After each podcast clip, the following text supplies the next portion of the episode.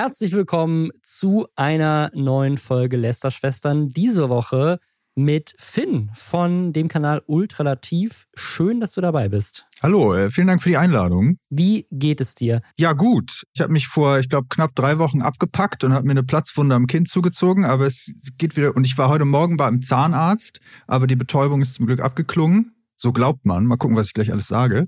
Aber äh, doch, ich glaube ganz gut. wirst so, also so richtig so wie so Leute nach einer Vollnarkose. So, ja, so, so da äh, David after Dentist. David after Dentist ist heute Finn after Dentist. Richtig gut. Ey, das ist auch so, was ist denn das noch für eine Zeit? Das ist so Internet von vor 20 Jahren, oder? Wie alt ist David after Dentist? Wahrscheinlich ist es nicht so alt, aber es kommt mir gerade so vor wie so eine ja. ganz andere Generation an Internetvideos. Wie alt ist der wohl heute und was macht der? Den muss es ja auch noch geben. der ist wahrscheinlich Zahnarzt und Mitte 40 so. Ja, kann gut sein, ja. So wie Charlie with my finger, wo doch, ich glaube, irgendwann dieser NFT-Hype war irgendwie Gott, so ja. einer von den beiden, so dieses Video als NFT und dann haben die, haben die das nicht wirklich gemacht? Ist nicht, ich muss das mal kurz nachgucken, aber ich meine mich zu erinnern, dass sie das Video als NFT verkauft haben und es dann für immer gelöscht. Ja, stimmt. Aber unglücklicherweise war es den Leuten schon komplett egal. Also ich hatte jetzt nicht in den letzten 18 Monaten nochmal Bock, unbedingt Charlie mit My Finger zu ja. gucken. Wobei, ich habe es bei YouTube nachgeguckt und es gibt immer noch ein 13 Jahre altes Video mit 7 Millionen Views, aber das kann nicht das Original sein. Nein, 7 Millionen ist ja viel zu wenig. Das viel hat ja, wenig. Also ich glaube, das hat ja mehr 100 wohl, Millionen. Aber das Lustige ist, ich habe Charlie mit My Finger eingegeben und wenn ich jetzt bei YouTube runterscrolle, dann kommt erst sozusagen dieses 7 Millionen Reupload, dann kommen ein paar Shorts, dann kommt so eine Doku darüber, dann so eine Parodie davon und das nächste Video mit 141 Millionen Views ist David After Dentist, das mir angezeigt wird, wenn du es ja. googelst. Nimm doch so mal eine, lieber das. Ein Internetding. Ja. ja. Das ist noch online. Das andere wurde gelöscht, um ein NFT zu werden. Das ist ja, ja. richtig dumm. Naja, Herzlich willkommen zu den Lästerschwestern, dem Podcast, in dem wir jede Woche euch sagen, welche YouTube-Videos nicht mehr online sind. Oder auch, was in der letzten Woche so alles passiert ist im Internet oder auf TikTok oder auf YouTube und welche Influencer mal wieder Beef miteinander haben, was gerade so abgeht, damit ihr euch den Scheiß nicht reinziehen müsst. Das, das machen wir hier. Und das machen wir auch diese Woche wieder für euch. Und zwar geht es einmal um Theo Strattmann, berühmt geworden durch eine Steuerung F-Doku. Das finde ich auch richtig lustig. Durch Doku berühmt geworden. Und der ist in der Doku reich, aber jetzt stellt sich raus, ist er reich? Ist er vielleicht gar nicht reich? Oder wenn, hat er seinen Reichtum über shady Business Practices erreicht? Das ist gerade so das Thema der Woche. Dann gab es Beef mit Julienko, der hat nämlich auch so ein bisschen Finanztipps rausgehauen, die so ein bisschen umstritten sind. Es gab richtig lustige News im Internet diese Woche über Lidl. Die haben nämlich aus Versehen statt Paw Patrol Snacks Porn Patrol Snacks gemacht. Die haben aus Versehen Pornos auf Kindersnacks draufgepackt. Dann gab es traurige News von Reef. Die macht eine Pause vom Streaming, vielleicht auch für eine längere Zeit, weil sie sehr krank ist wohl. Dann gab es riesiges Drama international rund um Ashton Kutscher und Mila Kunis, inklusive mal wieder einem wunderschönen, unangenehmen Entschuldigungsvideo von den beiden. Ein großer Twitch-Streamer ist überfallen worden. Es gibt sogar Videomaterial davon. Und Jeremy Fragrance, die Serie, die kommt jetzt raus und es gibt einen ersten Trailer. Das und mehr besprechen wir jetzt und wir gehen direkt rein mit Theo Strattmann. Erklär mir mal kurz, wer ist Theo Strattmann? Theo Strattmann ist ein junger 18-Jähriger, der es sich vielleicht schon länger, aber auf jeden Fall in den letzten Wochen zum Ziel gemacht hat, so eindimensional wie möglich auf Leute zu wirken. Schön, schön beschrieben. Und alles Mögliche dafür tut, dass dieser Eindruck auch weiter bestehen bleibt, auch wenn ganz viele Leute aus verschiedensten Ecken des Internets langsam anfangen, an diesem Image zu sägen. Und das mit anzusehen ist, ja, also es, ich muss gestehen, es ist ein sehr einseitiges, eigentlich wie Squash, so dass ganz viele Leute spielen tolle Bälle, aber die Gegenseite ist nur eine Wand, die den einfach wieder zurückhaut, aber nicht sonderlich irgendwie athletisch begabt ist. Und dementsprechend ist das zumindest was Einzigartiges in, in der Art. Ja, es ist, es ist sehr absurd. Also diese Eindimensionalität ist, er ist reich und ein Arschloch. Das ist so das. Genau. Das so also die, also das, das was man das was man so gemeinerweise als Bild eines jungen FDP-Wählers hat, ne? Also so das absolute Klischee. Das möchte er sein.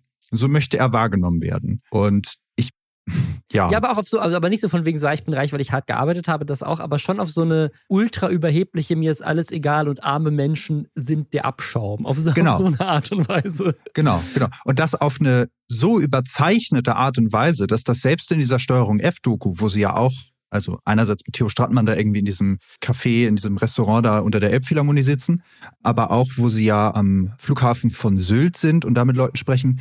Er, er wirkte schon damals für mich irgendwie so stark überzeichnet, dass ich ja. ihm gar nicht so viel Aufmerksamkeit geschenkt habe, wie diesen Leuten am Flughafen und so, die mhm. teilweise so wirre ja, Scheiße ja, gelabert haben das, das hat mir, das war für mich viel eindrücklicher als dieser kleine Junge, der gesagt hat, hm, ja, Kaviar schmeiß ich auch mal weg.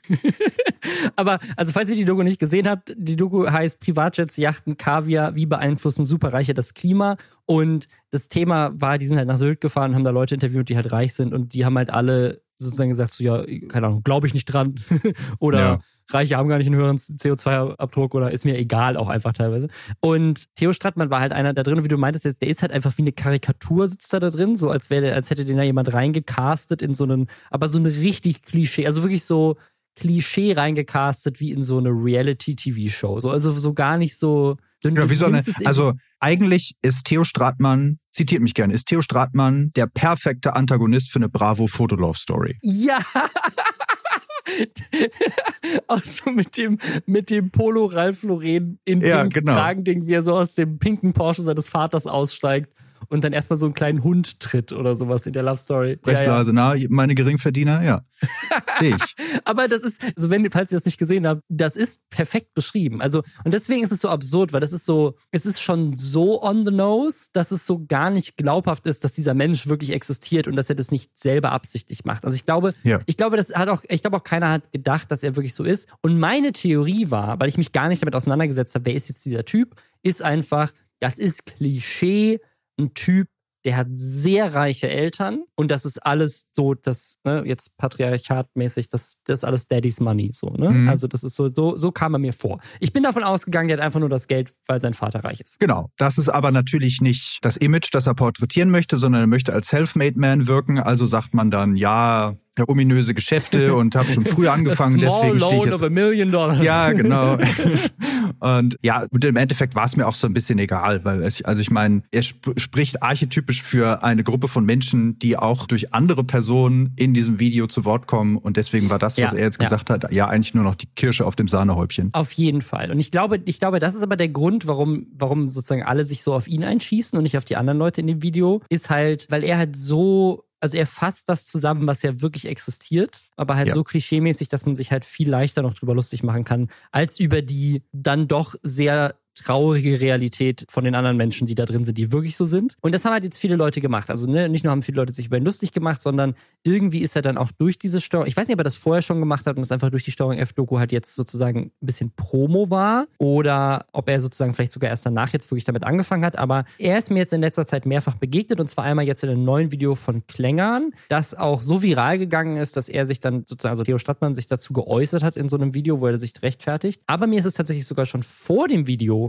von Klängern begegnet bei einem YouTube-Kanal, der so Coachings checkt. Der heißt mhm. äh, Torben Platzer. Ja. Und das Video ist auch, auch, ganz gut durch die Decke gegangen. Also er hat auch über 500.000 Views, wo er sich das Business Coaching von dem kauft. Und ich dachte jetzt, okay, gut, der gibt jetzt ein Coaching, wie man mit 18 Business macht. Und ich habe mir dieses Video von, von Torben Platzer angeguckt und das ist so unglaublich lustig, weil in diesem Kurs wirklich die absolut dümmsten Tipps gegeben werden, von denen, also, und ich muss sagen, Taubenplatzer macht das auch mit einem komödiantischen Genie. Also ich empfehle euch allen dieses Video. Ich habe das Business Coaching von Theo Stadtmann gekauft, weil er liest halt einfach so vor, was man da lernt in dem Kurs. Ja. Und teilweise ist es halt einfach so, googelt Steuerberater und dann eure Stadt. Kennst du noch Let Me Google That for You? Ja, das ist, du zahlst da richtig viel Geld dafür, um damit für diese Website. Ja. Am besten ist aber auch, weil AI, AI ist ja jetzt sozusagen, ist ja das, das ja. Ding, ne? Und es gibt jetzt auch wirklich Leute, die beruflich so Prompt Engineers sind, so Leute, die nichts anderes oder sich als zumindest als solche so bezeichnen, nennen, ja, ja, genau. Sozusagen deren Job ist es nichts anderes, als sich gut gute Prompts für ChatGPT und Midjourney und so weiter auszudenken.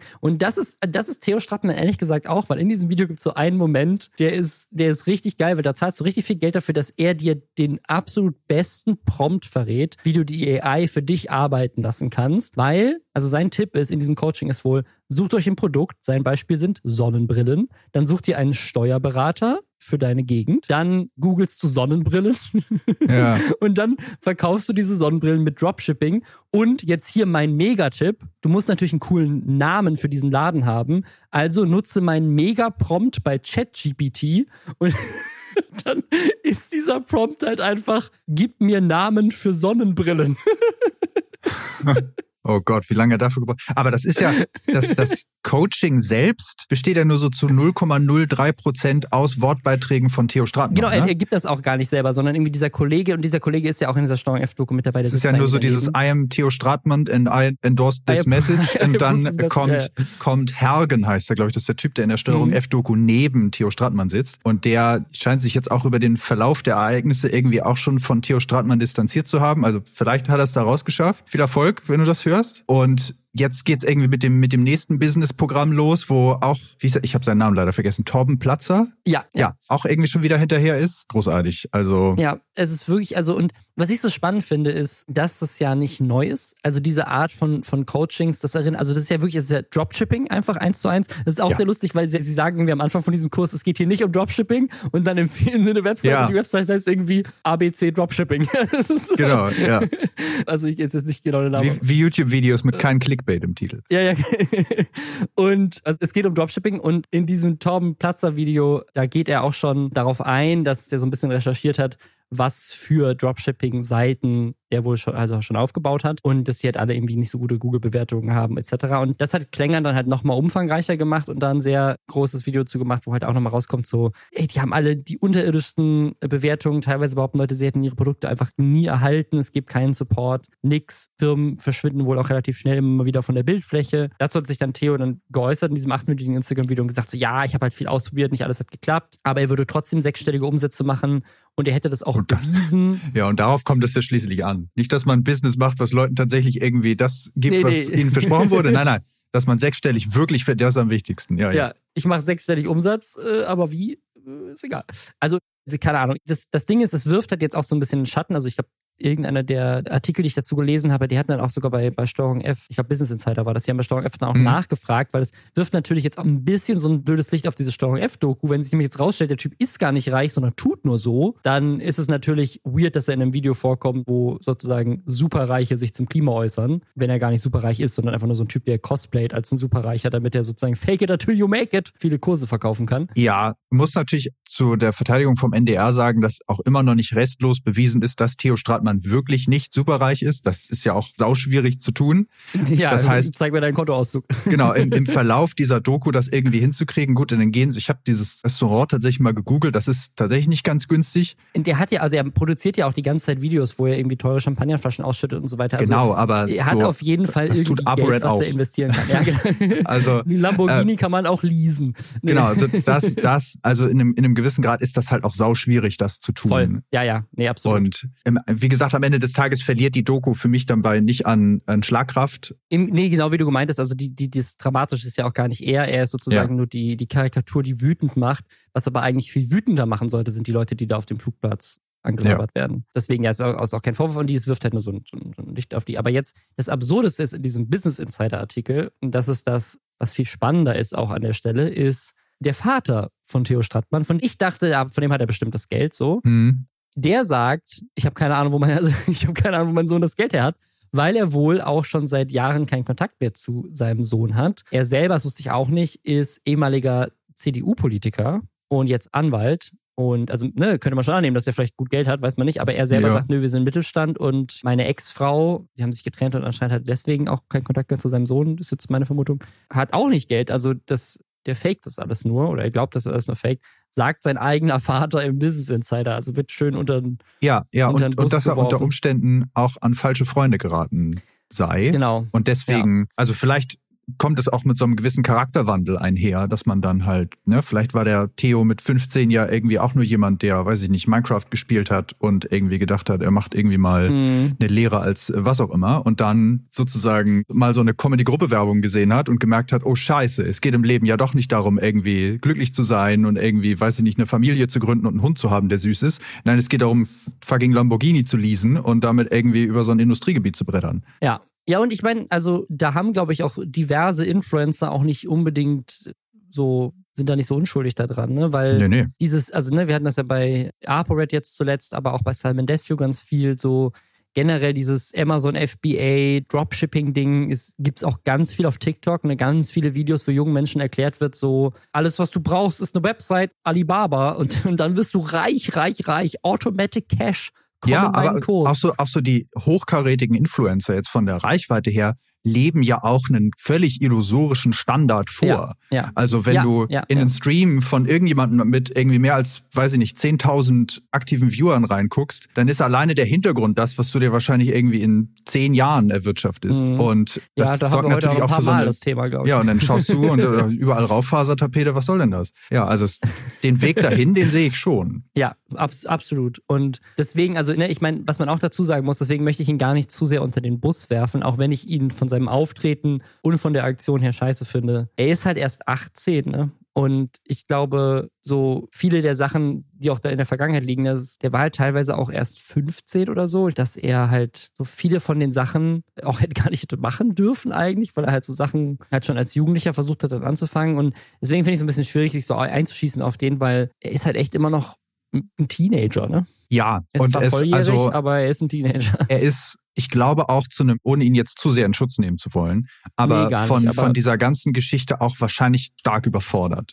Weil das merkt man in dem Video, das er gemacht hat, was übrigens unfassbar schlecht abgemischt ist, wo Timons Anteile viel zu laut sind und Theos dann lächerlich leise, dass er sich mit seinen vorherigen Äußerungen zu sich selbst und teilweise im Video selbst hin und wieder widerspricht und dass, dass er auch so Klängern so taktisch falsch ausspricht, um irgendwie zu symbolisieren, ah, der ist mir so unwichtig, ich habe mir nicht mal den Namen gemerkt, mache jetzt aber ein achtminütiges Video auf meinem Kanal mit der größten Reichweite.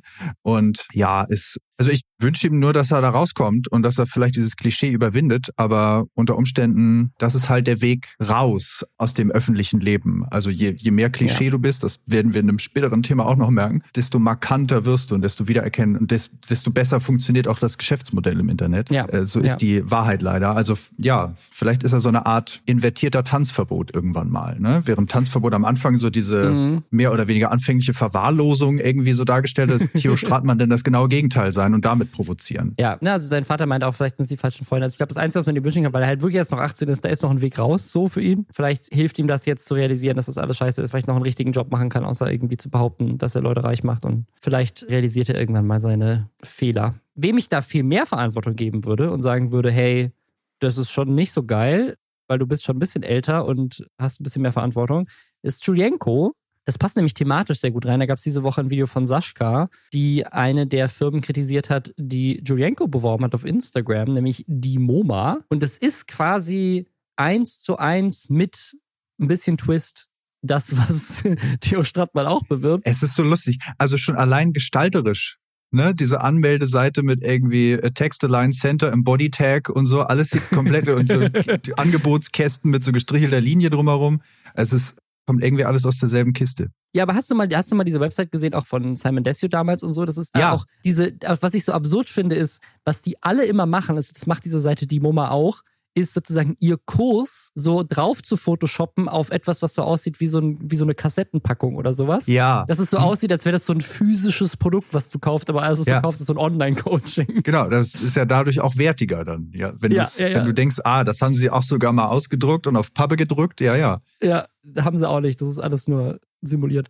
Naja, auf jeden Fall, was, was ist dieses die MoMA? Die MoMA ist, und das, äh, da fängt schon an, wenn irgendjemand dir etwas verkauft und das Wort Mindset fällt, dann musst du Oh, wegrennen. Dann musst du wegrennen. Das ist an, das ist, an dem Moment ist das Produkt vorbei. ja, wer, wer 2023 noch das Wort Mindset unironisch nutzt, der hat meiner Meinung Ja. nach so, so, ein- so ein, kein Vertrauensvorschuss, sondern Skepsisvorschuss verdient. 100 Prozent. Ja, also auf jeden Fall ist es ein, ein, eine Finanztipps-Plattform, wo du halt auch so quasi so ein Abo abschließt und dann kriegst du halt Tipps. Unter anderem halt zum Mindset, zum Thema Geld, wie du dir Ziele setzt und dann wie du Geld verdienen und sparen kannst. Also so ein bisschen Mischung aus Lebens- und, und Finanzberatung. Es kostet irgendwie 15 Euro. Wenn du es mit Julienkos Rabatt machst, dann kostet es 9,90 Euro. Und Sascha hat sich das halt so ein bisschen angeguckt und diese Ratschläge auf der Website sind halt echt Das ist großartig. lächerlich. Also so Also- auf so eine Art und Weise so von wegen so, hey, spar Geld, indem du günstiger kochst. Ja, also ich habe mir das auch extra rausgeschrieben. Spaghetti mit Tomatensauce als Tipp zum Geldsparen. kennst, kennst du das? Das ist so, das ist so ein Reddit-Meme vom Finanz-Reddit in Deutschland, das ist immer Spaghetti Carbonara. Kennst du das? Ja, doch, habe ich mal gehört, ja. Das ist irgendwie so, irgend so eine Story von so einem Typen in diesem Finanzreddit, der irgendwann mal so da reingepostet hat. Neue Freundin, Umfeld durchkreuzen meine Sparpläne. Ich habe seit kurzem eine neue Freundin und sie ist wirklich ein ganz wunderbarer Mensch, bei dem ich mich sehr wohlfühle. Jedoch merke ich so langsam, dass meine Ausgaben etwas in die Höhe gestiegen sind, seitdem wir zusammen sind, da wir schon ein paar Mal essen waren. Zwar zahlen wir oft getrennt oder einer übernimmt die Rechnung, beim nächsten Mal der andere. Trotzdem machen sich diese Ausgaben in meiner Budget-App bemerkbar und ich weiß nicht, wie ich das vorsichtig anspreche. Dieses Wochenende wollen wir beispielsweise mit ihren Eltern italienisch essen gehen. Habe vorgeschlagen, selber Carbonara zu kochen, weil man dafür nur fünf günstige Zutaten, Nudeln, Speck, Ei, Parmesan und Knoblauch braucht. Aber sie wollen essen gehen.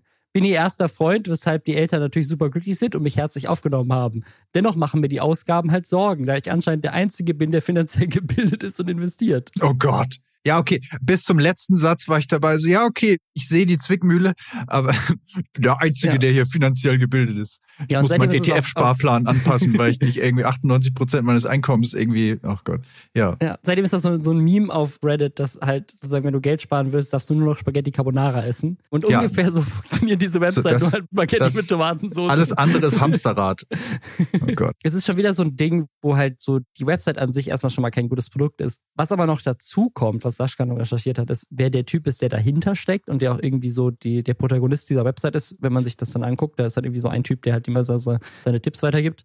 Und ja, der hat halt jetzt echt auch eine weirde Story weil der mhm. wohl auch schon in der Vergangenheit, ja, also A sitzt ja in, in Dubai und B hat er in der Vergangenheit auch schon so ganz viele solche, solche unterschiedlichen Businesses aufgebaut. Unter anderem hat er ein Buch geschrieben, wie du auf Instagram ganz viel Reichweite hast. Er postet auch gerne Fotos mit Lamborghinis, hat irgendwas mit so einer mit so einem Krypto-Ding auch am Start gehabt. Ja, also so der, der hat zwei Sachen miteinander kombiniert, die beide für sich genommen schon Red Flag sind, nämlich einmal Krypto und einmal Multilevel Marketing. Und das zusammen wird dann plötzlich ein seriöses Geschäftsmodell. Irgendwie. Ja, aber das ist halt, das ist halt das, was ich so absurd finde. Ne? Also auch Multilevel Marketing als Konzept, Krypto als Konzept und dieses Dropshipping als Konzept. Also es sind ja immer die gleichen Themen, es gibt nur immer sozusagen einen unterschiedlichen Hype. Ne? Eine Zeit lang war es halt die WhatsApp-Gruppe, jetzt gerade sind es irgendwie auch wieder diese Trading-Gruppen gewesen bei ApoRed. Es gibt immer Leute, und das wahrscheinlich an schon seit Anbeginn der Zeit, die die auf irgendeine Art und Weise sagen, ich habe die Wahrheit, wie du reich wirst. Und anstatt das selbst zu nutzen, verrate ich es dir. Ja. Für Geld. Genau, davon habe ich ja gar nichts. Mein Reichtum genau, ist, von, ist von diesem Programm überhaupt nicht beeinflusst. Ja. Nein, nein. Ja.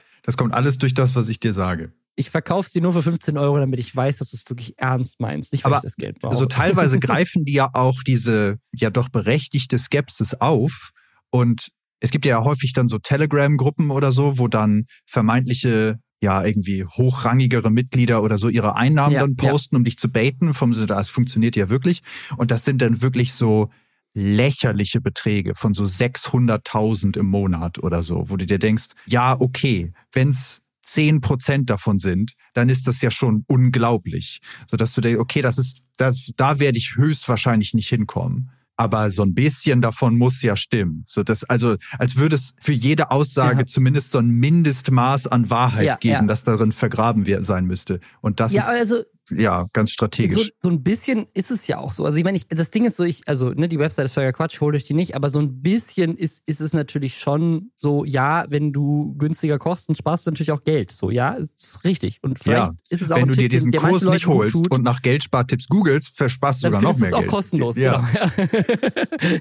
Wie, kann das mal jemand ausrechnen? Wie viel Spaghetti mit Tomatensauce musst du kochen, um die 15 Euro wieder drin zu haben? Ja. Versus du hast es einfach gegoogelt. Was ich, was ich sozusagen, also es gibt gibt sicherlich Leute, die vielleicht nicht diesen Kurs, aber anderweitig auf kostenlosen Plattformen diesen Tritt in den Hintern brauchen, um zu sagen, so, okay, ja gut, ich mache mir jetzt irgendwie einen Plan, so, mache mir irgendwie eine Liste und versuche, ne, schmeiß halt meine Ausgaben runter, indem ich halt irgendwie Spaghetti mit Tomatensauce esse. Aber das als solches ist ja nicht das Problematische. Das Problematische finde ich doch viel mehr, ist, dass Julienko sich da hinsetzt in seiner fucking ja, oh Mallorca-Villa und sagt so, ey, mega Leute, ich habe den krassesten Tipp zum Geldsparen gefunden. Ich koche jetzt auch Spaghetti Tomatensauce, um meine Kosten zu senken. Wo denkst du, was für ein Bullshit. Du hast dir seit zehn Jahren keine Gedanken mehr drüber gemacht, was irgendwas zu essen kostet, weil es dir einfach so egal ist, weil du so reich bist. Das ist, das ist so, es spielt so gar keine Rolle in deinem Leben. Ja, es ist, also, das geht für mich so ein bisschen in die Richtung wie Influencer damals vor so fünf, sechs Jahren mit Ende 20, Anfang 30 immer noch so getan haben, als würden sie in die Schule gehen, so von der Ansprechhaltung. Julienko hat also das, das Problem Geld schon seit über zehn Jahren komplett überwunden. Und da jetzt anzukommen, also das so als, als Mensch, der schwer über seinen eigenen Sarkasmus hinwegkommt, fällt mir das schwer, das nicht als direktes Warnsignal zu sehen. Und okay, der ist in dieser Designerküche oder wo auch immer er da steht und da brutzeln dann die, da brutzelt dann die Tomatensauce auf dem Herd. Ich muss gestehen, am schlimmsten finde ich noch, ich überschlage mich hier gerade, dass diese Story, dieser allererste, wo er das erste Mal über diese Plattform redet, damit anfängt, dass er ja gerade diese eine interessante Webseite gefunden hätte. und oben rechts steht, wie für Julienko typisch, klein und unter dem UI Werbung. Ja. Also, das, ist, das fängt ja direkt mit einer Lüge an. Ja, ich finde also, wie ist das so, Julienko, Julienko sitzt da so in seiner 6 Millionen Euro teuren Villa mit seiner Rolex am Arm und seinem Porsche vor der Haustür. Keine Ahnung, er hat er wahrscheinlich wieder eine Rolex ja, am Porsche, aber so stelle ich ihn mir vor und sitzt da so auf seinen Designermöbeln mit seinem MacBook, während er mal wieder 20.000 Euro an Sachen auf Instagram verlost hat, eine Stunde vorher. Ja. Und googelt so, wie kann ich Geld sparen? Also wie wär's damit, wenn du aufhörst, 20 MacBooks zu verlosen jeden Tag ja. auf Instagram? Das wäre günstig. Und das Problem ist jetzt, dass, also Julienkos Reichtum ist ja den allermeisten bewusst, dass jetzt diese Plattform mit Julienkos Reichtum in Verbindung steht. Und dass man jetzt ja. eine Brücke ja. geschlagen hat zwischen dem Julienko jetzt, der komplett ohne diese Seite, auch nur ohne irgendwas über diese Seite zu wissen, zu dem gekommen ist, was er jetzt hat, aber jetzt Werbung dafür macht, mehr oder weniger mit seinem Image, das zu größten Teilen auch daraus besteht, dass er steinreich ist. Und das ist wahrscheinlich der eigentliche Wert. Da geht es nicht zwangsläufig darum, dass er so mega charismatisch oder glaubwürdig diese Webseite darstellt, sondern dass er sagt, hier bin ich und all mein Wert, all mein Net Worth und direkt daneben packe ich jetzt diese Seite und strahle darauf ab. Ja. Was ich aber ganz interessant finde, ist, dass Julienko, den ich jetzt eigentlich, ja, hier Tanja, seine neue Freundin, hat jetzt auch in letzter Zeit nicht so die, sich, sich irgendwie mit Ruhm geklärt, was Werbung anging und war jetzt auch bei dem Marvin-Video da mit dabei, mit dem Esoterik-Zeug. Aber ich hätte jetzt nicht gedacht, dass Julienko das nötig hat. Weißt du, was ich meine? Also ich hätte gedacht, er hätte es nicht nötig für so eine un, so relativ von der Außenwahrnehmung unseriöse ja. Website Werbung zu machen, sondern dass der eher so die großen Anfragen von den großen Marken bekommt, die jeder kennt. Ne? Das sagt, Aber, ja, das sagt Sascha, glaube ich, auch am Ende ihres Videos, dass sie sich fragt, wann zur Hölle haben die beiden denn mal genug? Also ja, voll ja. das Geld, was sie durch dieses Placement bekommen, das ist doch, das ist denen doch, das ist doch ein Tropfen auf dem heißen Stein. Das ist doch total egal. Und alles, ja, was sie wobei, also es, es, es gibt jetzt, es gibt zwei Theorien, ne? Und ich finde die von Sascha auch legitim, zu sagen, die kriegen den Hals nicht voll. Ja. Ich habe noch eine andere Theorie und das ist, dass Julienko vielleicht auch wegen der Trennung und jetzt mit Tanja und sowas, dass, dass er vielleicht auch einfach die qualitativen Anfragen nicht mehr kriegt. Vielleicht ist er so ein bisschen unten durch, so keine Ahnung. Ja, aber wenn man solche Sachen annimmt, dann sorgt es ja nicht zwangsläufig dafür, dass jetzt ein seriöser Anbieter sagt, oh, jetzt nachdem ja, du ja, ja diesen nee, Kurs beworben hast. Ja,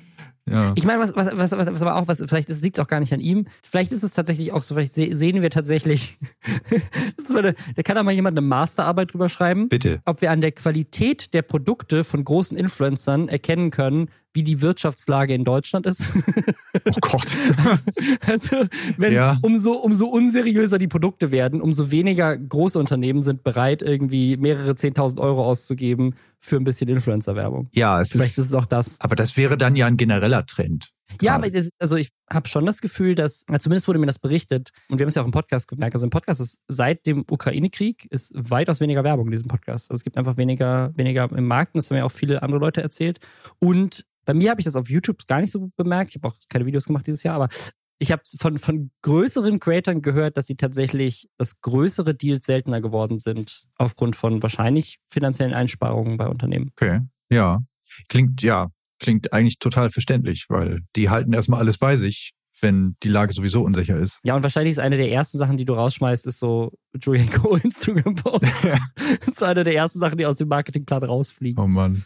Ja, der arme Julienko. Opfer des Systems. Aber weißt du, was nicht aus dem Marketing rausge rausgeflogen ist? Ah, ja. das ist großartig. Ich habe sehr gelacht. Überleitung. Eine Pornoseite auf eine Kinderkekspackung zu drucken, das war Teil des Marketingplans bei Lidl. Also ich glaube, ich glaube gar nicht, dass es ein Lidl-Eigenprodukt ist. Ich weiß es gar nicht, ist es ein Lidl-Eigenprodukt, aber es wurde auf jeden Fall bei Lidl verkauft und zurückgerufen in, in der UK. Und zwar gibt es einen Tweet von der zuständigen, keine Ahnung, was das Verbraucherschutz, was weiß ich, was das ist, Zentrale die halt sozusagen so Rückrufe posten. Und die haben gepostet, Urgent Recall, four types of Paw Patrol snacks are being recalled by Lidl after a website URL listed on the back of the packaging was compromised with explicit content unsuitable for, kids, äh, for children. Und die, sozusagen die News, die dann halt in Deutschland rausgemacht wurde von deutschen Medien, unter anderem von der, von der Welt, die dazu was gepostet hat auf Instagram. Ja, war die journalistische Hochburg. Die journalistische Hochburg. Lidl ruft Kindersnacks zurück. Link auf der Packung führte auf Porno-Seite.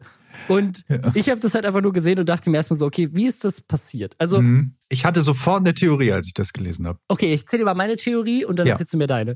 Meine Theorie war, da sitzt so jemand in seinem Einzelbüro in England in der, in der Paw Patrol Fabrik, so, und hat grad, guckt sich gerade Pornos an, weil er nichts zu tun hat.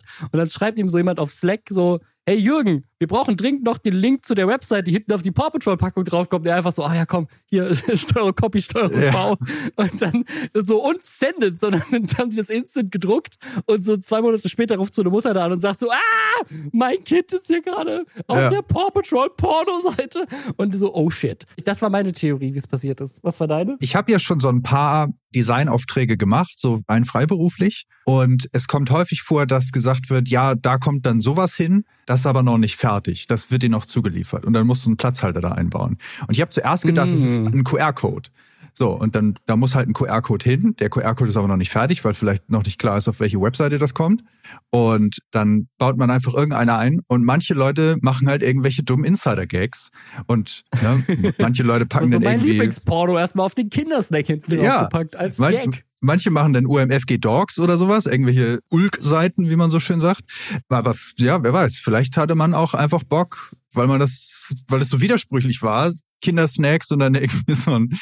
Aber wie sich herausstellte, war es ja, es tut mir leid, journalistische Hochburgwelt, keine Pornoseite, sondern ja, das ist im Tweet oder im Post, wie es hier jetzt heißt, von dieser Verbraucherschutzzentrale ja durchaus vernünftig formuliert, dass diese URL compromised ist, also dass die ja. von Fremden übernommen wurde. Und ich glaube, wenn man die so normal auf dem Desktop öffnet, dann hat man nur so eine chinesische Error-Message. Ja. Wenn man die in einer kleineren Auflösung, also in so einem Handy Aspect Ratio oder über die Entwicklertools irgendwie mit so einem, mit so einem responsiven Edit-Programm öffnet, dann sieht das ganz anders aus. Und dann hat man mehr oder weniger die chinesische Version von der Werbung, die, ich glaube auch bei der Welt irgendwo dann am Ende des Artikels auftaucht und dir dann irgendwie zeigt so, also das, ja, so diese Hornhaut-Entfernungssachen nur halt dann mit nicht jugendfreien Inhalten. Ja, also es ist, also es ist, es ist keine Pornoseite, wenn man, also ich glaube, wenn man Chinesisch spricht, würde man das auch erkennen, aber da sind schon eine Menge Pornos, die auch Autoplayen als GIFs so, ja. die man da sofort sieht. Und das Problem ist wohl, dass die Website, auf die sie eigentlich verlinken wollte, ist epikids.com und es wurde aber verlinkt auf epikids.co.com. Ähm, und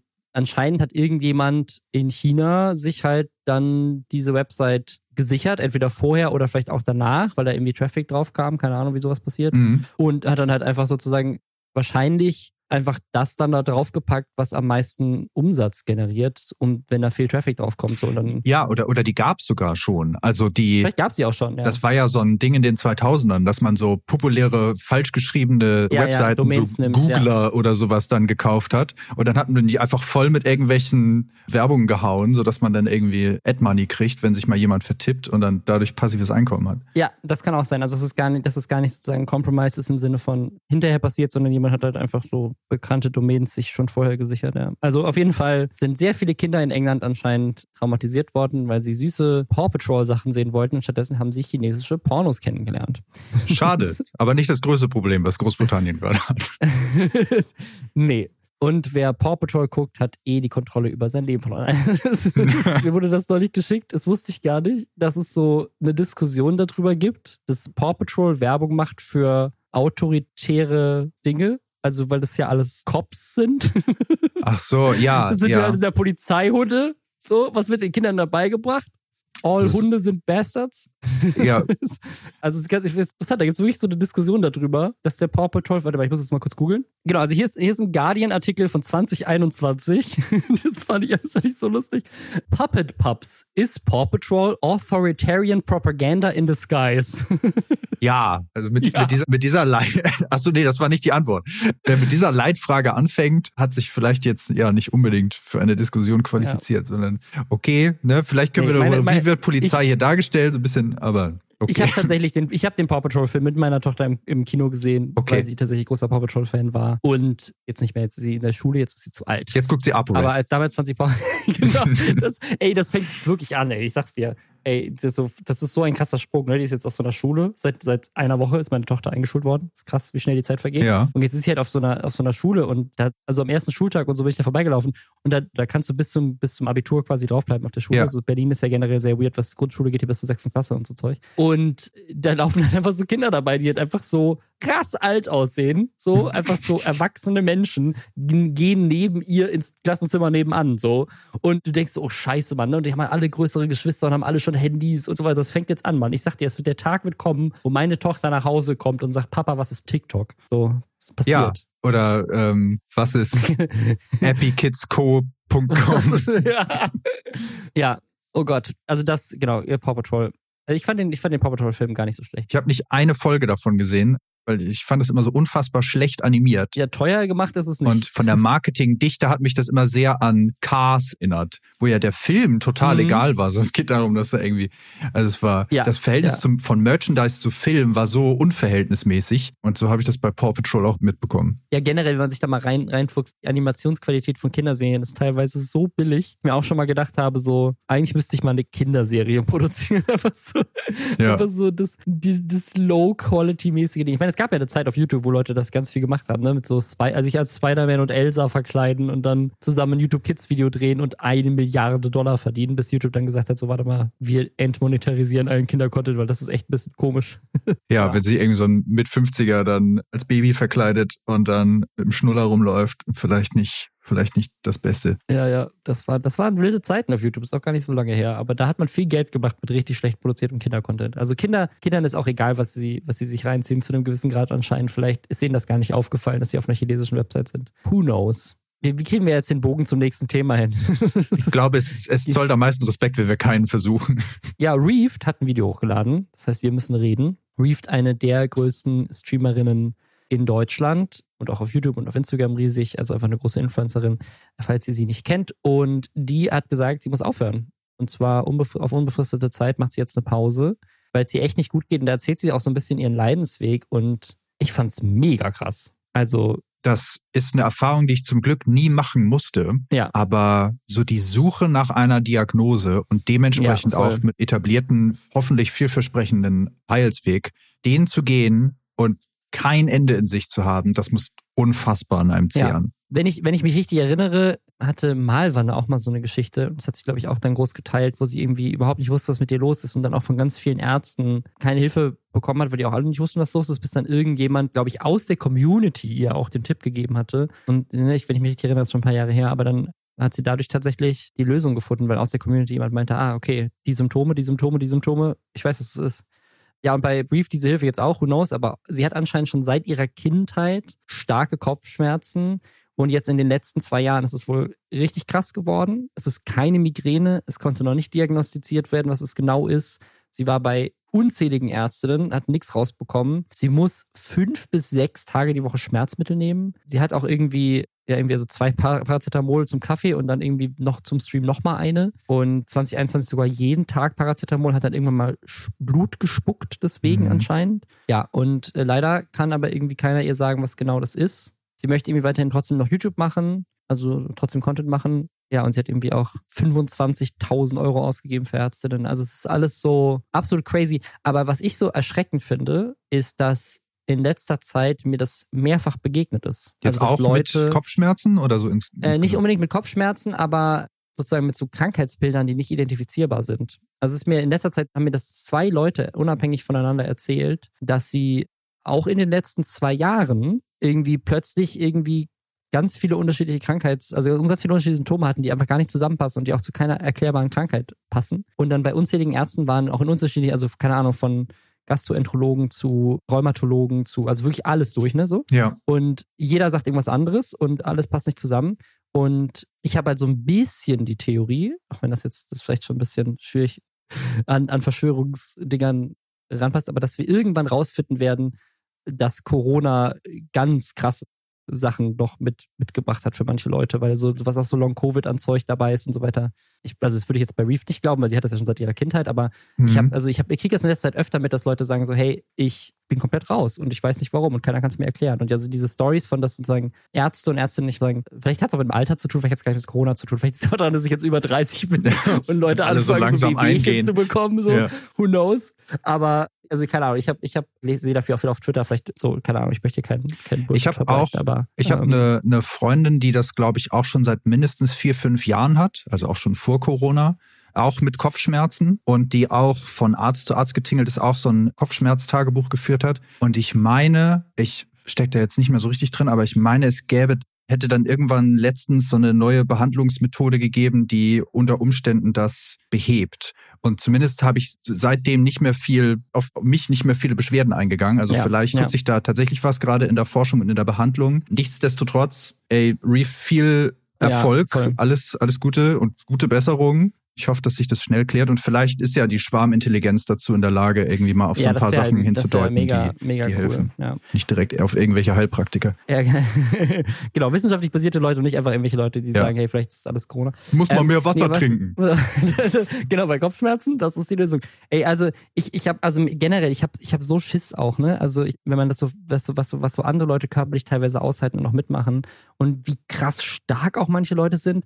Ich habe das neulich gesehen hier bei, bei der Vier hier, die, die Freundin von Malte Zierden. Die ist ja so, die hat ja so die krasseste Migräne, ne? Und was die da immer teilt auf TikTok, was für Ausmaße das hat bei ihr. Also das ist ja wirklich so von wegen so, die kann einfach gar nichts machen. Ne? Die übergibt sich einfach muss die Schmerzen des Todes haben. Und das also ist so krass, was manche Leute einfach halt. Und da, da kannst du halt anscheinend nichts machen. Also es ist halt einfach, das ist halt einfach so. Ja, und das kommt dann wahrscheinlich auch komplett unangekündigt. Und ja, du genau. Ja. bist quasi darauf angewiesen, dass das jetzt dich eine Weile in Ruhe lässt. Und wenn nicht, dann ja. bist du halt ausgenockt, ja. Ja, deswegen, ich bin, bin so dankbar, dass ich, also das Schlimmste, was mir dieses Jahr passiert ist, ich habe mir meine Kniescheibe gebrochen. Das, ist, das, das ja. war völlig aushaltbar im Verhältnis zu dem, was andere Leute durchmachen. Deswegen alles Gute an Reefed, alles Gute an alle Leute, die irgendwelche chronischen Krankheiten haben. Und ich hoffe sehr, dass, ja, keine Ahnung, wieder dass da die Leute auch die Hilfe bekommen. Und ich, das Ding ist, ich, ich weiß halt echt nicht, wie man da auch die Schuld geben kann. Also ist es, sind es die individuellen Ärztinnen, die sich vielleicht nicht genug kümmern? Ist es das Gesundheitssystem als solches? Oder ist es auch einfach, dass wir halt, und das, das ist das, was mich am meisten beängstigt, ist es vielleicht einfach,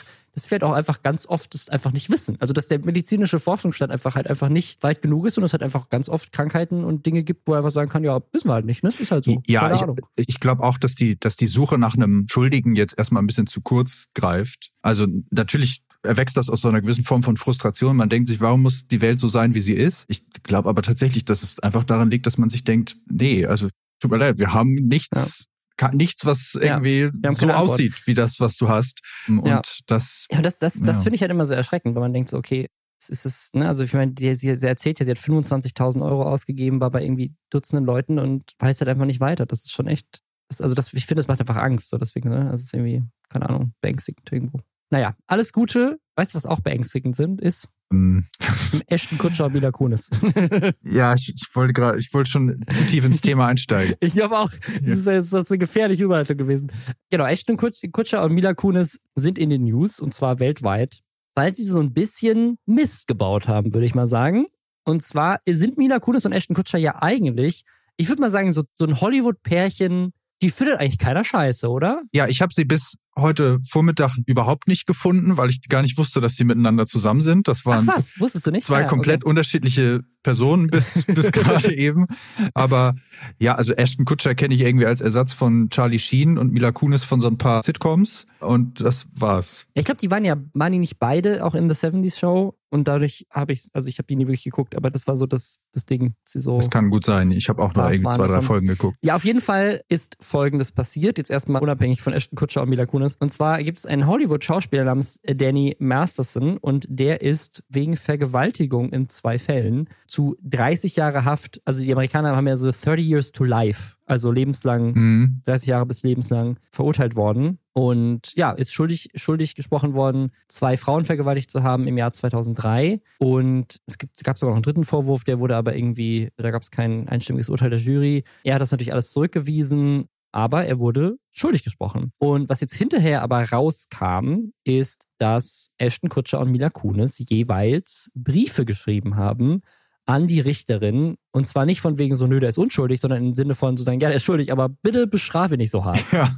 Also so eine, hey, das ist, ein, das ist ein, unser Freund, weil die auch zusammen halt mal hier bei dieser 70s Show zusammen vor der Kamera standen. Wir kennen ich glaube, den. der Brief von, von einem von denen hat auch mehr oder weniger den Wortlaut, ja, das ist schlimm, was er gemacht hat, aber zu uns war er immer nett. Ja, also ich, ich habe mein, mein, Liebl mein Lieblingskommentar zu diesem Thema, also es ist wirklich ein ganz, ganz schlimmes Thema, what the fuck, aber so mein ja. Lieblingskommentar zu diesem Thema war, Ashton Kutschers Brief ist irgendwie so, ja, der war aber immer voll korrekt am Set damals so. Ja, der vor, hat immer gegrüßt. Ahnung, 30 Jahren. Ja, genau. immer gegrüßt. Und dann, dann äh, der Top-Kommentar auf Reddit in diesem Thread war, Your Honor, but he's a very punctual rapist. Ja.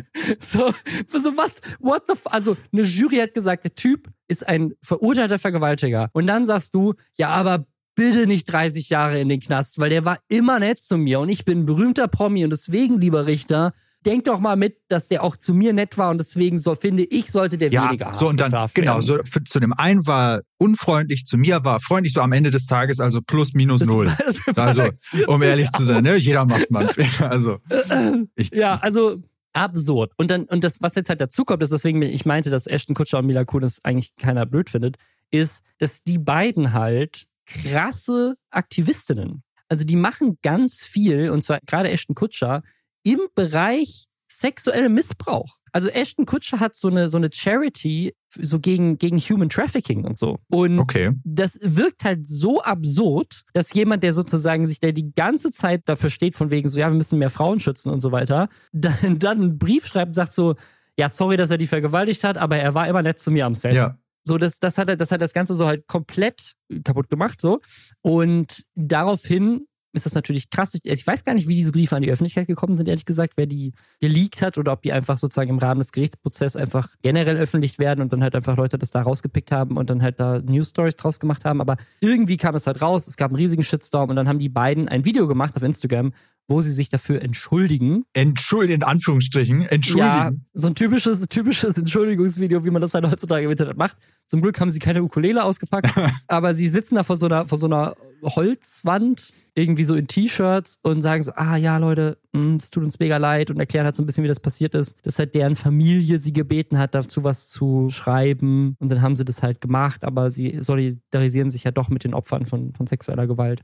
Und ja, also irgendwie ist es so ein bisschen weird. Es gibt aber halt jetzt so einen, es gibt so einen, so einen weirden Twist in dieser Story. Und das sind die Verschwörungstheorien, die gerade da drumherum entstehen. Und zwar ist Danny Masterson Mitglied, oder ist Mitglied das richtige Wort? Keine Ahnung. Er ist auf jeden Fall Teil von Scientology. Ja. Und die Opfer von ihm waren wohl auch Teil von Scientology. Und Anscheinend ist es sogar ist es so, dass du, wenn du Mitglied bei Scientology bist, darfst du nicht zur Polizei gehen gegen ein anderes Mitglied von Scientology. Das heißt, die beiden wurden dann exkommuniziert, weil sie das angezeigt haben. Mhm. Und er ist aber irgendwie immer noch bei Scientology. Und es gibt jetzt Leute im Internet, die sozusagen den, den Verschwörungsmythos verbreiten, dass der Grund, warum sie diese Briefe geschrieben haben, ist, weil Scientology halt alles in Hollywood kontrolliert und den irgendwie Druck gemacht hat oder sowas. So, und irgendwie, keine Ahnung, Dreck, die haben so ja.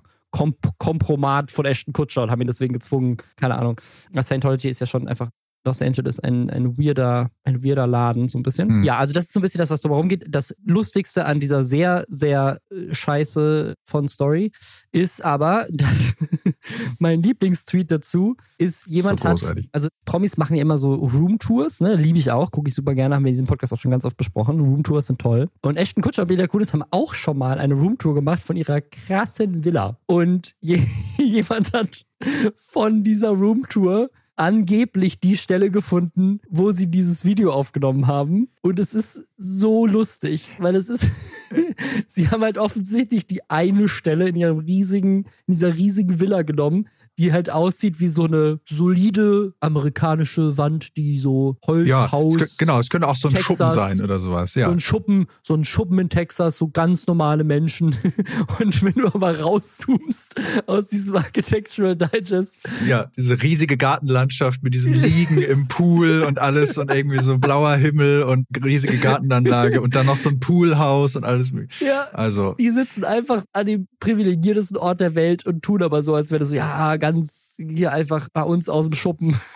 Ich, ja, also ich finde das, ich finde das, natürlich ist das einerseits mega lustig, aber ich finde das auch mega wichtig, dass man sich darüber bewusst ist, dass das natürlich, ja. das ist ja auf jeden Fall eine bewusste Entscheidung ist, die sich gesagt, ja, wir ja. können uns jetzt hier auch beide irgendwie auf die Liege legen oder was auch immer oder, oder das große Haus oder irgendwie die, den Ausblick oder was auch immer im Hintergrund haben. Aber wir müssen jetzt ja an diesem Moment rochen, klein und bemitleidenswert wirken, mhm. damit man uns verzeiht. Und deswegen müssen wir irgendwas als Hintergrund wählen, das diese Message unterstützt. Und deswegen, also ich wie gesagt, halt meine Hand dafür ins Feuer, dass das auf jeden Fall eine bewusste Entscheidung ist. Und dass das, ja, vielleicht sogar ja. wieder, wie der Tweet suggeriert, irgendwie vom PR-Team oder so dann orchestriert wurde, dass man gesagt bekommt, ja, okay, zieht euch mal Sachen an, die man auch, weiß ich nicht, für unter 100 Dollar kaufen kann und habt im Hintergrund irgendwas, was unverfänglich ist. Mhm. Trotzdem, ja, also ich habe ja mal ein Video über ChatGPT gemacht mhm. und so als Bebilderung von so ein paar Sachen, die ich irgendwie erwähnt habe, habe ich so ein paar fiktive Mail-Verläufe von ChatGPT schreiben lassen.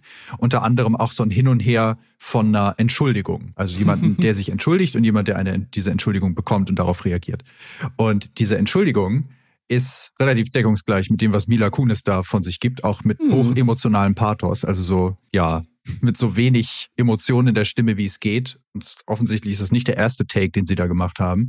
Ich will jetzt nicht sagen, dass sie das mit ChatGPT geschrieben haben, aber es, es menschelt nicht gerade in dieser Entschuldigung, mhm, ja. in Anführungsstrichen. Ja, also auf jeden Fall so PR-Tipp der Woche, wenn euer Freund für Vergewaltigung schuldig gesprochen wird, nicht sagen, dass man ihm bitte weniger Strafe gibt, einfach ja. nur weil er früher pünktlich am Set war. Das ist keine gute Ausrede.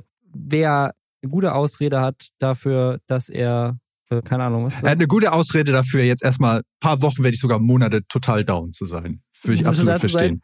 Aber auch, aber wir, es geht auch wieder um krasses Privileg und wie reich Menschen sind. Es geht um No Way, der, der Twitch-Streamer, einer der größten Deutschlands, äh, vor allem bekannt durch League of Legends. Der ist in Frankreich auf der Straße überfallen worden und zwar ziemlich brutal, mit Messer gegen den Hals, mit einer Waffe, also einer Pistole, die sich hinterher aber als, als Fake rausgestellt hat, und auch mit Schlägen. Und es wurde auch gefilmt. Und er wurde beklaut, weil er eine 15.000 bis 20.000 Euro teure Rolex anhatte, die ihm dann abgenommen wurde. Also ist auch eine solide Uhr. Aber ja, anscheinend haben die das gesehen, dass er eine teure Uhr hat und haben ihn deswegen dann überfallen. Krass. Crazy. Ne, du hattest das besprochen haben, ist, ist dir aufgefallen, das ist nicht der erste Streamer, der wegen einer teuren Uhr überfallen wird. Ja, genau. Wie wir dann nochmal vorhinein herausrecherchiert haben, iCrimex oder Crimix. Ich er, er wird es am besten wissen. Tri Trimax mit dem i vorne dran. genau. Hat dasselbe mal durchgelebt vor, ich glaube, so zwei Jahren oder so und wurde in seiner, ich glaube, eigenen Tiefgarage oder so dann überrascht. Da haben Leute dann tatsächlich auf ihn, also hatten ihn auch bewusst ja, vorher als ja. Ziel ausgewählt und war jetzt nicht so eine Sache von wegen, ey, hast du gesehen, was der für eine Uhr anhat? Lass ihn mal verfolgen. So wie das hier gewesen zu sein scheint. Ja, ja. Aber ja, Streamer, die dicke Uhren haben und überfallen werden, ist ab sofort ja, kein Allzufall mehr. Es gibt ja noch einen dritten es gibt ja noch den dritten, es gibt auch den Fall von Justin. Ja. Diesem, der, dieser Modetyp, der, der, also da war es ja sogar so, dass Leute dann, ich glaube, sich als Paketbote auch ausgegeben mhm. haben, um dann in seine Wohnung reinzukommen, um ihm da halt seine teuren Uhren zu klauen und so. Also, ja, ist einfach, also ich meine, krass scheiße, ne? Also ich meine, das ist mega brutal, richtig kacke, dass mir das passiert ist. Ich, ich, also ich, ich, ich möchte jetzt kein, kein Victim-Shaming betreiben, so natürlich darf er diese Uhr in der Öffentlichkeit anziehen, aber ich würde mich das halt nicht trauen. Ne? Also ich würde mir schon generell nicht trauen, mir 20.000 Euro anzuziehen. Ich würde mir auch nicht trauen, die zu kaufen. Also das, das, das da so. fängt schon an. Ja. Aber ich würde, ich würde mich halt auch nicht trauen, sie anzuziehen, aber gar nicht, weil ich Angst hätte, dass sie mir jemand klaut, sondern weil ich Angst hätte, dass sie halt ja. kaputt geht oder verloren geht. Es sind einfach 20.000 Euro an deinem Arm. What the fuck? Ja, also es ist natürlich hat er jedes Recht, diese Uhr zu besitzen und auch in der Öffentlichkeit zu tragen. Und absolut. Es ist natürlich absolut keine, weiß ich nicht, kein Verleiten zu einer Straftat oder so, wenn man eine teure Uhr trägt. Klar, das die, ist, die, die Arschlöcher hier sind die Leute, die Genau, also die, die Sache ist, ist glasklar. Aber vor allem, wenn man sowas häufiger hört, dann hätte ich auch keinen keinen Bock darauf, wenn ich denke, oh shit, jetzt habe ich Ja. jetzt habe ich diese Uhr an, jetzt ist schon so dunkel und ich habe keine Ahnung, wo ich bin. Schwierig. Ja. Aber ich, ich, Ja, ich wünsche ihm, also er schreibt zwar, dass dass er okay sei und dass das soweit jetzt erstmal abgehakt ist, dass es ihm gut gehe und so, aber ich kann mir gut vorstellen, dass das einen Ich zumindest mittelprächtig traumatisiert, Voll, weil weil dieser Fall. dieser Vertrauensverlust sozusagen in die Gesellschaft, Ja, äh, der dann von diesen Einzelpersonen ausgeht, der bis der wieder zu heilt, das kann richtig lange dauern. Also Ja, ich, und also äh, ich meine, also das ist das eine auf jeden Fall. Und das andere ist halt ein Messer am Hals. Ne? Also ja, Ja. die Waffe war eine Attrappe, aber das weißt du in dem Moment ja auch nicht. Aber das hätte, das hätte ja auch einfach schief gehen können. Ne? Also der Typ hätte wirklich einfach auch sterben können. So, Ja. das ist, also das hätte, wenn da irgendwas falsch gelaufen wäre. Deswegen, also ich, ich denke auch, dass er jetzt auch vielleicht sehr dankbar ist, dass es ihm gut geht. Polizei hat angeblich wohl nichts gemacht, aber ich glaube, in solchen Situationen kann man wahrscheinlich auch oft einfach gar nichts machen, weil Ja. die sind halt weg und wenn die, die hatten irgendwie so Masken auf, das heißt, du hast nicht richtig erkannt, also so, so Corona-Masken. Deswegen, ähm, ja, richtig scheiße. ja, ich hoffe, dass er das vor allem psychisch gut übersteht. Absolut. Weißt du, wer psychisch auch alles richtig gut übersteht? Oh, Ich habe ihn vor allem psychisch nicht überstanden, aber ja. Jeremy Fragrance. Und zwar, die, wir haben ja schon öfter darüber geredet, dass da eine Sky äh, Reality Show rauskommt. Und das wird jetzt passieren am 16. Oktober. Kommt sie, also einen Monat haben wir noch ungefähr. Und es werden fünf Episoden sein.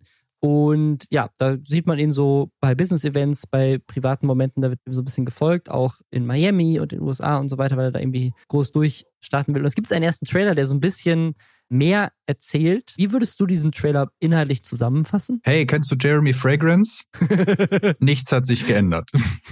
Ja, das, ist- das ist eine sehr gute Zusammenfassung. Ich hätte es eher so zusammengefasst als so un unhinged, viel zu viel Personal Detail, so was er, was er so über sein, über sein eigene Gefühlsfeld erzählt, Ja, kombiniert mit 50 Prozent dieses 1 Minute 30 langen Trailers läuft der komplett nur in Unterhose durch die Gegend. ja. Obwohl ich weiß, ich weiß nicht, ob es Unterhose ist. Also es hat so ein, so ein So das, was denn Michael Wort Phelps dafür? trägt. Also ja, so genau. eine, es ist so eine Wie so Sportbadehose. so eine Speedo-Badehose, wo Ja. halt wirklich die knappeste Badehose, die du so anhaben kannst. Und kombiniert mit überraschend viel Dating-Content. Ja, also oder es also zumindest Interaktion so um- mit Frauen. Also Ja, das ist irgendwie, das ist irgendwie, das hatte ich so bisher so gar nicht auf dem Schirm bei Jeremy Fragrance, dass er da so, weiß nicht, ob er das nur für diese Serie macht, aber ich fand's ultra unangenehm. Also da spricht er halt so Frauen auf der Straße an und sagt so, "Oh, I'm looking for a pretty woman. Mm. Bin ich mal gespannt, wie viel Raum das dann in der Serie einnimmt, weil das hat schon so ein bisschen so weirden Vibe, sag ich mal. bist du bist du so jemand, der Jeremy Fragrance Unterhaltung abgewinnen kann? Also ja, in ganz spezifischen Momenten. Deswegen bin ich mal, ich bin, bin gespannt. Ich glaube, ich mir die erste Folge werde ich mir auf jeden Fall angucken, um so ein bisschen ein Gefühl dafür zu kriegen, wie die so ist. Aber und auch natürlich für diesen Podcast. Ja. Aber es gibt so Sachen von Jeremy Fragrance, über die ich immer lachen muss. Und das, das witzigste Video von Jeremy Fragrance ist, finde ich, das, wo er mitten in einer Parfüm-Review aus dem Nichts anfängt, darüber zu reden, wie oft er masturbierst. Oder dass er, dass er sozusagen, dass er beim Masturbieren nicht kommt. Ja. Und dass er aber äh, deswegen irgendwann eine Freundin haben will, die dann aber seine Frau wird. Und dann erklärt er aber auch nochmal, dass sozusagen, das ist ganz wichtig, dass diese Freundin seine Frau wird, nicht, dass es eine Freundin ist und dann noch eine andere Frau. Es ist so ganz unhinged, dieses Video. Und ich muss jedes Mal drüber lachen, weil es so ultra random ist. Ja.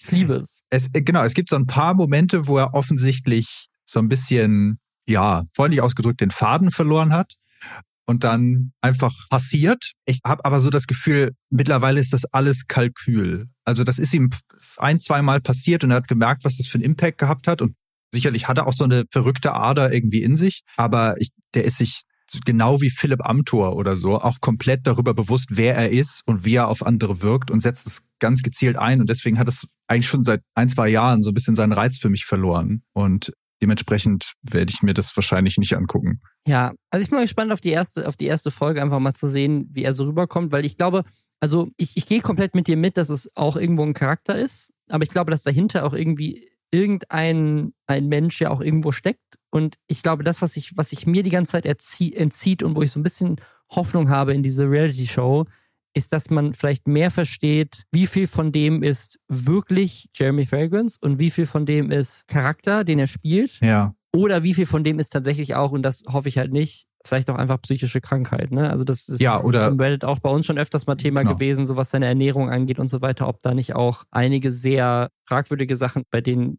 man eigentlich ihm eher helfen sollte, als darüber eine Show zu drehen, weißt du? genau. Oder, oder Abhängigkeiten von irgendwelchen Substanzen oder sowas. Ja, was ja, ja auch schon des häufigeren im Spiel war.